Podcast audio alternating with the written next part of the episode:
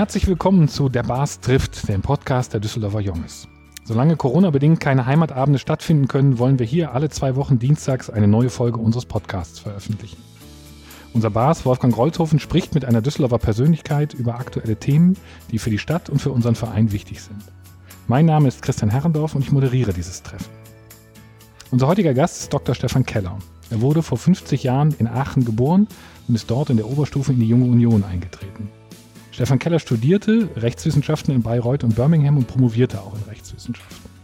Seine beruflichen Stationen führten ihn zum Verwaltungsgericht nach Köln, zum Deutschen Städtetag, zum Städte- und Gemeindebund NRW, ins Dezernat für Recht, Ordnung und Verkehr hier in Düsseldorf und auf den Posten des Stadtdirektors von Köln. Am 27. September 2020 ist Stefan Keller zum Oberbürgermeister von Düsseldorf gewählt worden. Herzlich willkommen, Herr Keller. Hallo, Herr Herrendorf. Lieber Bas, ich weiß, dass du viele Themen mit dem Oberbürgermeister gerne besprechen möchtest. Deswegen geht die schwierigste Frage heute vielleicht an dich. Womit möchtest du anfangen? Ja, ich habe viele Themen, die ich dem Oberbürgermeister besprechen würde, aber ich fange erstmal an mit dem Corona-Impfzentrum. Ich habe viele E-Mails bekommen von Junges und auch aus eigener Erfahrung konnte ich Ostern einen Termin äh, per Online ergattern. Die Organisation funktioniert einwandfrei. Also ich muss wirklich sagen, der Krisenstab mit Burkhard Hinsche, Dr. Goebbels und David von der Lied, das hat einwandfrei funktioniert und die Jungs haben mir mitgeteilt, dass es wirklich sehr gut und schnell geht und waren alle sehr zufrieden. Also dafür nochmal an dieser Stelle, bevor wir auf die heißen Themen kommen, noch ein großes, ein großes Lob an die Stadtverwaltung und an den Oberbürgermeister. Unser erstes Thema ist vielleicht Sicherheit und Sauberkeit in unserer Stadt. Wie weit ist Ihr Vorhaben, 150 neue Ordnungskräfte einzustellen? Wir sind mitten in der Rekrutierung. Wir haben ja immer gesagt, wir können nicht dafür sorgen, dass von einem Tag auf den anderen 150 neue Mitarbeiterinnen und Mitarbeiter in den Ordnungsdienst kommen. Aber wir haben zunächst mal mit dem Haushalt, den wir Anfang des Jahres verabschiedet haben, die stellenplanmäßigen Voraussetzungen geschaffen. Jetzt laufen gerade die Bewerbungsverfahren und die ersten neuen Kolleginnen und Kollegen werden nächsten Monat auch kommen. Wie viele Stellen sind denn schon besetzt oder werden besetzt in den nächsten vier Wochen? Im Moment sind wir fast voll besetzt. Das heißt, es ist gelungen, tatsächlich die offenen Stellen, die wir in den letzten Jahren hatten, auch weitgehend zu schließen. Und wir haben gesagt, in diesem Jahr wollen wir mindestens 30 neue Kolleginnen und Kollegen einstellen. Nach, wenn es nach mir geht, auch noch mehr. Aber das ist das, was der Rat zunächst einmal bewilligt hat und das wird in den nächsten Jahren weiter wachsen und das ist auch dringend notwendig. Wo kommen die neuen Ordnungskräfte zum Einsatz? Sie werden natürlich in den Ordnungs- und Servicedienst integriert und wir haben einen ganz klaren Schwerpunkt in der Innenstadt, insbesondere in der Altstadt und am Rheinufer. Ich glaube, jeder, der bei gutem Wetter und mit offenen Augen in der Stadt unterwegs ist, gerade an den Abenden der Wochenenden, weiß, dass wir da besondere Problemlagen haben. Was muss getan werden, um die Sauberkeit in Düsseldorf zu verbessern? Wie kann man an den Containerstandorten für mehr Sauberkeit sorgen? Das macht mir immer großen Kummer, wenn ich da vorbeigehe.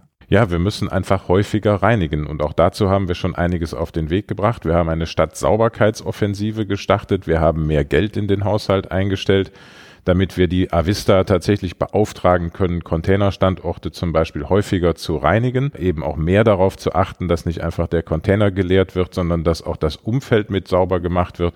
Wir haben darüber hinaus zusätzliche Tonnen aufgestellt, gerade da, wo wir viel Publikumsverkehr haben, auch jetzt gerade in der Corona-Zeit und wir reinigen die Altstadt mit neuem Gerät. Wir haben einen sogenannten Glouton angeschafft. Das ist ein französisches Wort für Vielfraß und also, ist, okay. äh, der frisst also quasi den Müll auch aus den Fugen des Altstadtpflasters und wir hoffen, dass wir damit wirklich einen Unterschied machen können im Erscheinungsbild der Stadt. Herr Keller, Sie sind mit dem Versprechen oder dem Slogan Staufreies Düsseldorf in den Wahlkampf gezogen.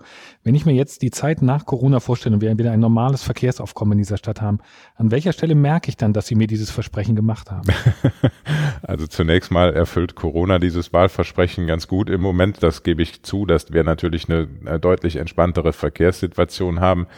Ich glaube aber, dass wir beispielsweise da, wo früher die Umweltspuren waren, das war ja auch ein zentrales Wahlversprechen, die zu ersetzen, sie abzuschaffen. Und das haben wir umgesetzt in relativ kurzer Zeit. Und ich glaube, dass da die Verkehrssituation besser sein wird als vorher. Natürlich wird es auch in den morgendlichen Spitzenzeiten in der sogenannten Rush Hour immer wieder auch mal dazu kommen, dass man vor der Ampel etwas länger steht.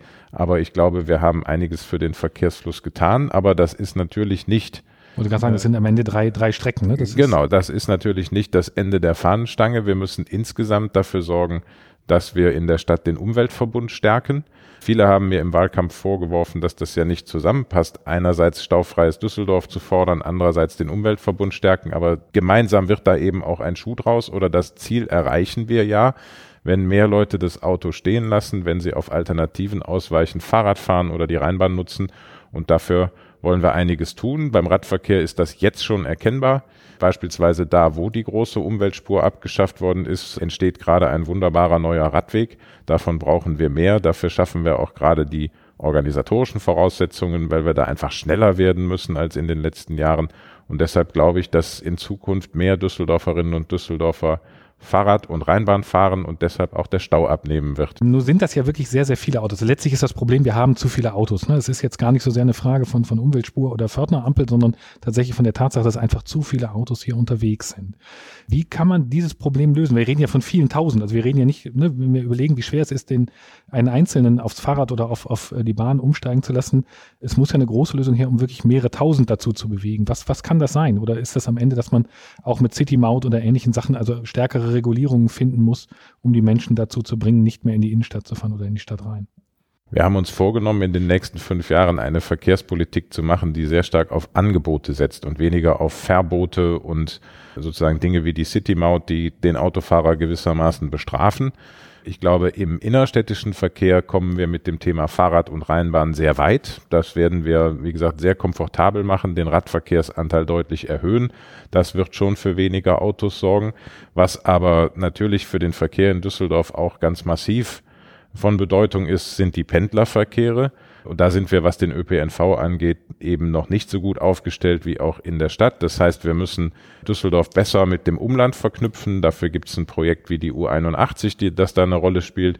Und wir müssen mehr Angebote schaffen, dass Pendler ihr Auto, wenn sie denn schon Auto fahren, dass sie das Auto vor den Toren der Stadt stehen lassen. Das ist das Thema Park and Ride.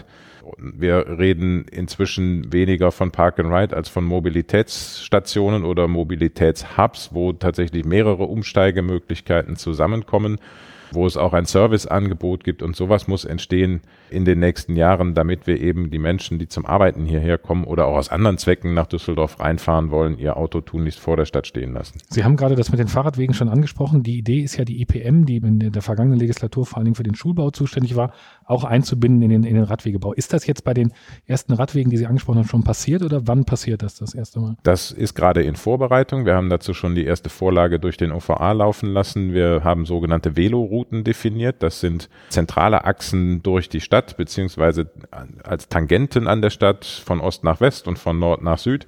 Und diese wollen wir im Paket an die IPM vergeben. Das heißt, planen und bauen aus einer Hand auf einer großen Achse damit auch das Amt für Verkehrsmanagement sich mit seinen Kapazitäten tatsächlich auch auf die schwierigen und komplexen Fragestellungen gerade in der Innenstadt konzentrieren kann, wo man vielleicht auch mehr Planungsaufwand braucht, wo die Konflikte einfach sorgfältiger austariert werden müssen.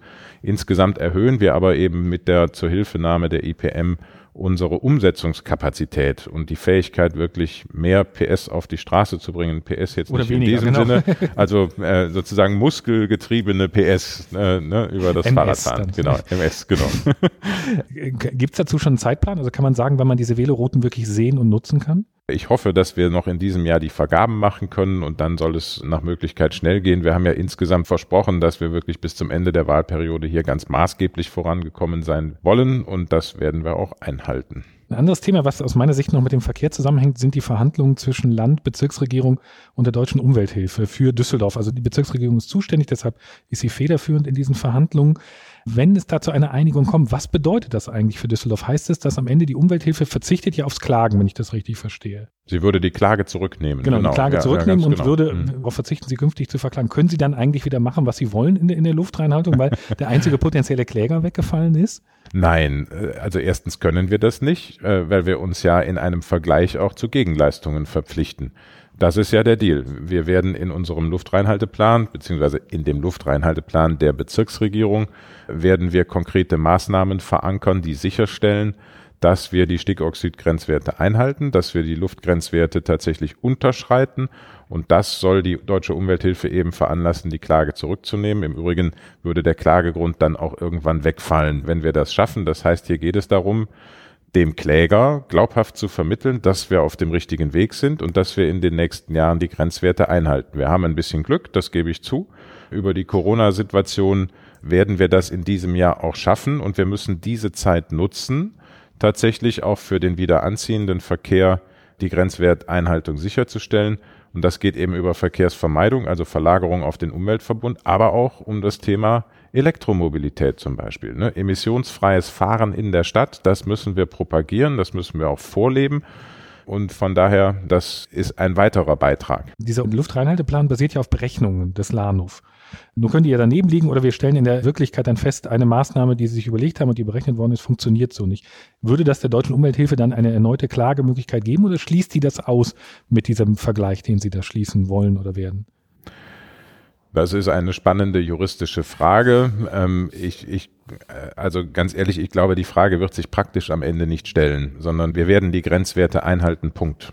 Kommen wir mal, Herr Oberbürgermeister, zur Zukunft der Oper. Zunächst einmal, damit alle auf dem gleichen Stand sind, in welcher Phase des Projekts befinden wir uns und was kommt als nächstes?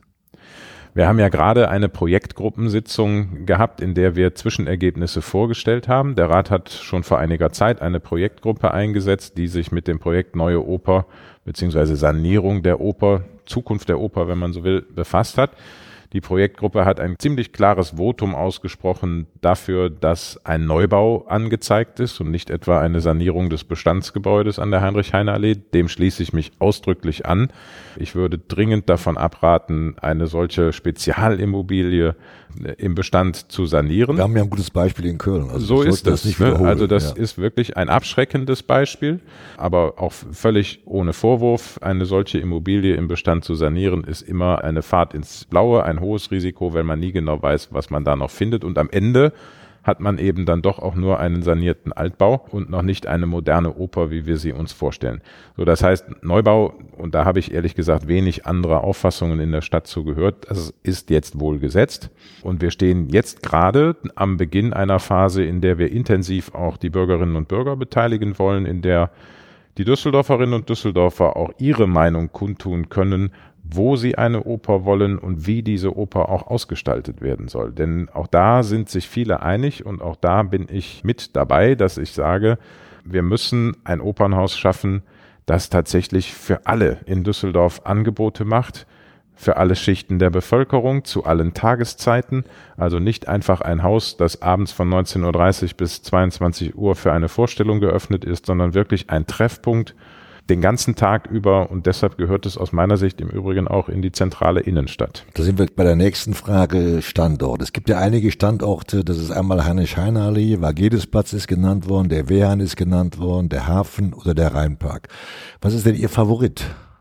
Ich möchte mich da jetzt ehrlich gesagt nicht festlegen. Ich habe früher mal gesagt, die Oper ist an dem Standort, an dem sie jetzt steht, eigentlich gut aufgehoben. Haben wir auch schon mal gesagt. Ähm, das, äh, das ist auch so. Das ist ein guter Standort für eine Oper. Da einen Neubau zu realisieren, bringt aber zwei Probleme mit sich. Zum einen brauche ich dann eine Ausweichspielstätte für einen relativ langen Zeitraum.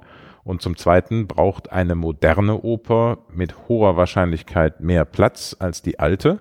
Und dann haben wir das wird den Jonges ja. äh, äh sehr genau. präsent sein. Äh, dann haben wir unter Umständen einen Konflikt mit dem Hofgarten. Genau. Äh, denn auch der Hofgarten ist uns heilig und von daher darf der nicht über Gebühr in Anspruch genommen werden. Und da muss man einfach mal schauen, ob es Konzepte gibt, die hierauf eine Antwort finden an diesem Standort. Es gibt aber auch andere gut geeignete Standorte.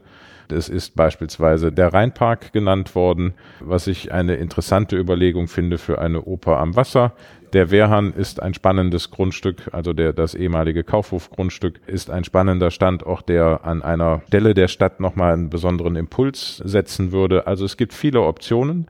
Wie gesagt, mir ist Zentralität wichtig weil wir mit der Oper eben auch einen Beitrag zur Belebung der Innenstadt in der Nach-Corona-Zeit leisten wollen. Liegt der Medienhafen für Sie noch im Zentrum? Das wäre mir äh, ehrlich gesagt schon zu weit ab vom Schuss. Das ist ja richtig, da sind wir uns, glaube ich, alle einig, dass wir eine multifunktionale, sag mal, Europa-Oper haben müssten mit circa 1800 bis 2000 Plätzen. Wenn wir einen Neubau haben an einer anderen Stelle, dann äh, fällt die Spielzeit ja auch weg, die Geld kostet. Wenn eine Ersatzspielstätte, die können ja so lange weiterspielen im alten Opernhaus an der Heinrich-Eine-Allee, bis der Neubau gebaut ist. Aber Ist das Investitionsvolumen, sagen wir mal, von 600 bis 750 Millionen gerechtfertigt? Ja, ich glaube, das ist eine gerechtfertigte Investition in die Zukunft der Stadt. Wir haben Düsseldorf immer als Kulturstadt identifiziert und eine Kulturstadt braucht auch Leuchttürme. Und dazu zähle ich eine moderne Oper. Äh, es ist die Deutsche Oper am Rhein. Wir müssen Deswegen da einen, Rheinpark nicht schlecht, ähm, wir müssen einen, auch, auch wirklich einen internationalen Anspruch hier aufrechterhalten und deshalb ist die Investition gerechtfertigt. Es ist eine Investition, die ja mehrere Generationen tragen soll. Und glaube, wir dürfen nicht den Fehler machen, hier auch gerade jetzt in der Corona-Zeit verzagt zu sein. Wie gesagt, es muss eine Investition sein, die sich auch für alle Düsseldorferinnen und Düsseldorfer lohnt. Deshalb darf das oder muss das ein Haus werden, das wirklich vielfältig genutzt werden kann. Ja, wir wollen auch eine breite Zustimmung aus bei den Junges haben, aber durch Corona noch keine Umfragen machen können, sind aber dabei und wollen das Thema also thematisieren in den nächsten Wochen, um dann auch der Stadt mal unsere Vorstellungen mitteilen zu können. Aber wir, wie gesagt, wir können genauso wie Sie jetzt noch keinen Standort sagen, weil wir selbst noch in der, in der Findung sind, was dann für Düsseldorf gut wäre. Also was wir ausschließen können, ist eigentlich der alte Standort, wenn wir so eine neue Oper bauen, denn da kommen wir in den Hofgarten, da kriegen wir dann die großen Probleme. Und auch der Vagelisplatz, der ist meines Erachtens noch nicht so ideal dafür. Aber wir haben ja noch dann den Wehrhahn und den Rheinpark, aber der Hafen ist ja auch schon wieder ein bisschen außerhalb der Innenstadt. Also schauen wir mal, es wird bestimmt spannend werden und es ist ein spannendes Thema und es ist ein Thema für die Zukunft, wobei ich auch noch sagen muss, bei der Gelegenheit eine Verlängerung der Rheinuferpromenade bis zu den Rheinterrassen würde dem Rheinpark ja auch gut tun dann. Äh, in der, in diesem Zusammenhang, das ist der blau-grüne Ring. Und wenn man sich die Karte vom blau-grünen Ring anschaut, sind die ganzen Kulturstätten praktisch zentralisiert mit der neuen Deutschen Oper am Rhein. Aber ich gebe mal dann Christian weiter, der Ja, ich woll- ich wollt- schon mit den Füßen. Genau, ich wollte, wollte kurz den Ketzer noch geben beim Thema Oper, weil wir jetzt äh, diverse Varianten diskutiert haben, aber nicht die Variante keine Oper. Ist das, weil wir ja immer noch über ein Spezialthema reden, nicht auch eine Variante, die man auch bei den Bürgern mal abfragen sollte und sagen sollte, liebe Freunde, wenn das nur zwei oder fünf Prozent der Bevölkerung wirklich befürworten, müssen wir das machen? Ich finde, also es gibt viele andere Dinge, die in Düsseldorf Teil des Markenkerns sind, also die Kunst beispielsweise, aber bei der Oper sehe ich es nicht so sehr, weil wir auch viele, viele andere Opernstandorte im Umland haben, also im Umkreis von 100 Kilometern, glaube ich, zehn weitere Opern. Das würde ich direkt einschreiben. Wir haben auch unheimlich viele Fußballstadien im Umfeld. Die könnten alle für 18 Tage in einem Stadion spielen. Das wird auch nicht funktionieren. Also ich persönlich bin sowieso ein Opernfreund. Also ich, äh, unabhängig davon, dass ich weiß, dass meine Kinder nicht mehr in die Oper gehen zurzeit.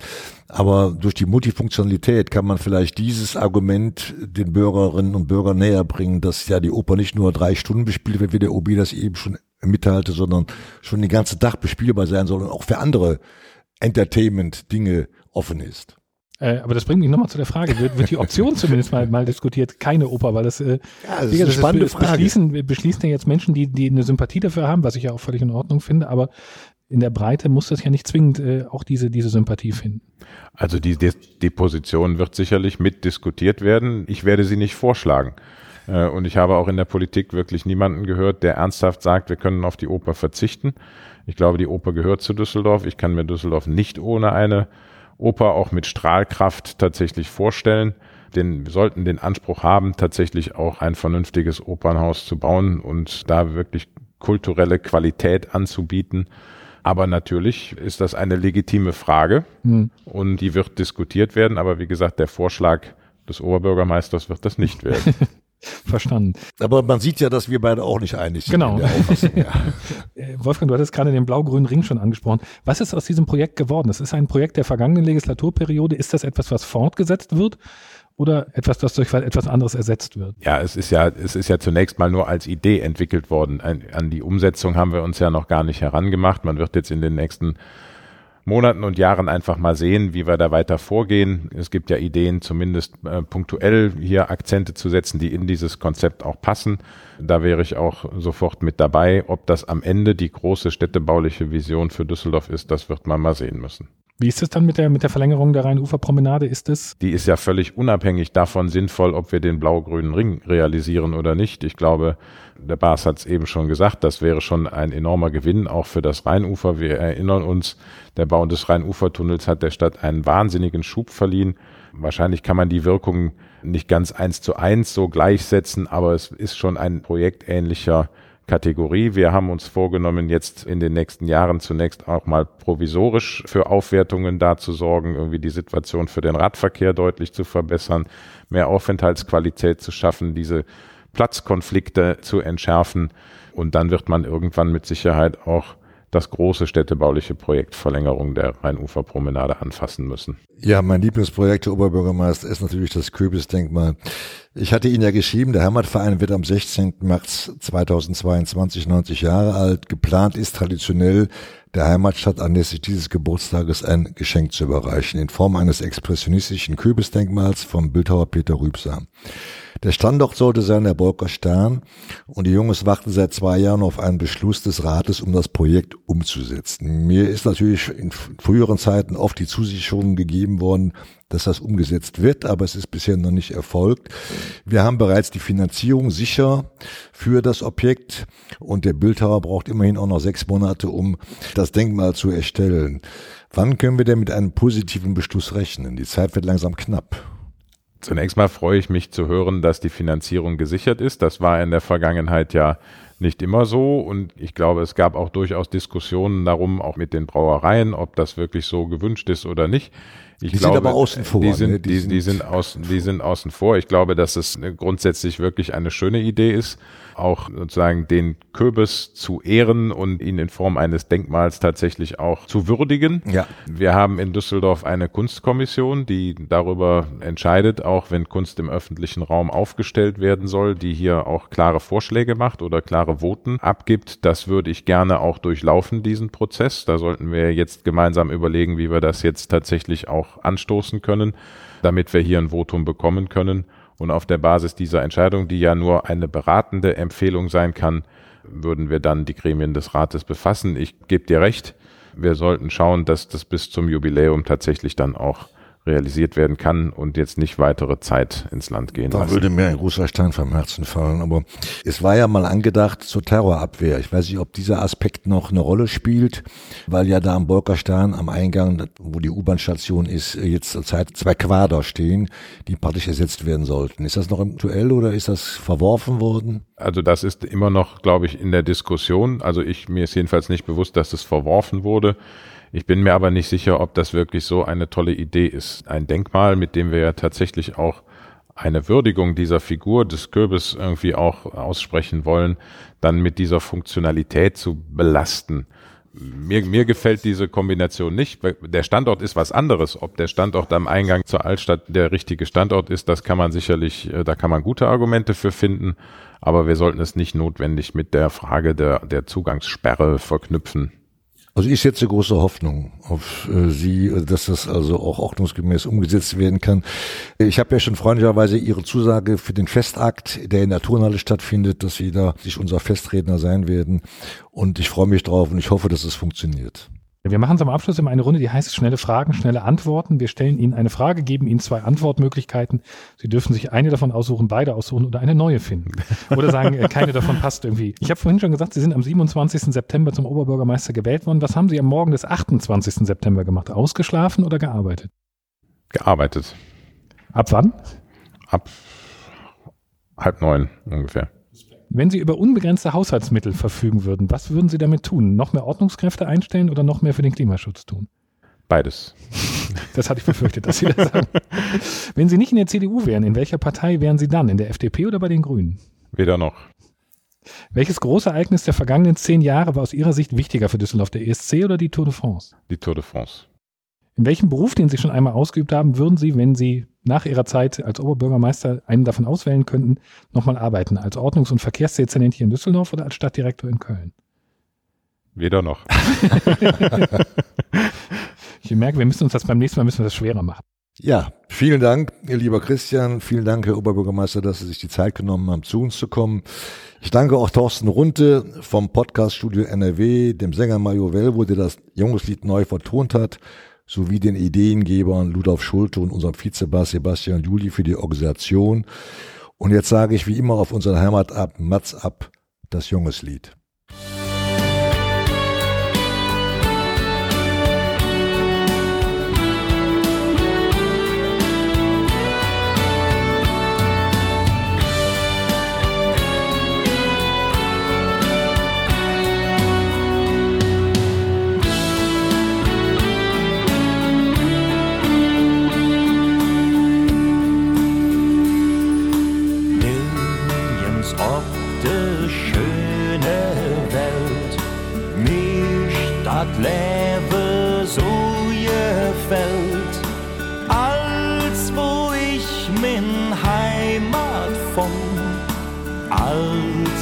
Düsseldorfer Jung. Als wo ich min Heimat von, als ne Düsseldorfer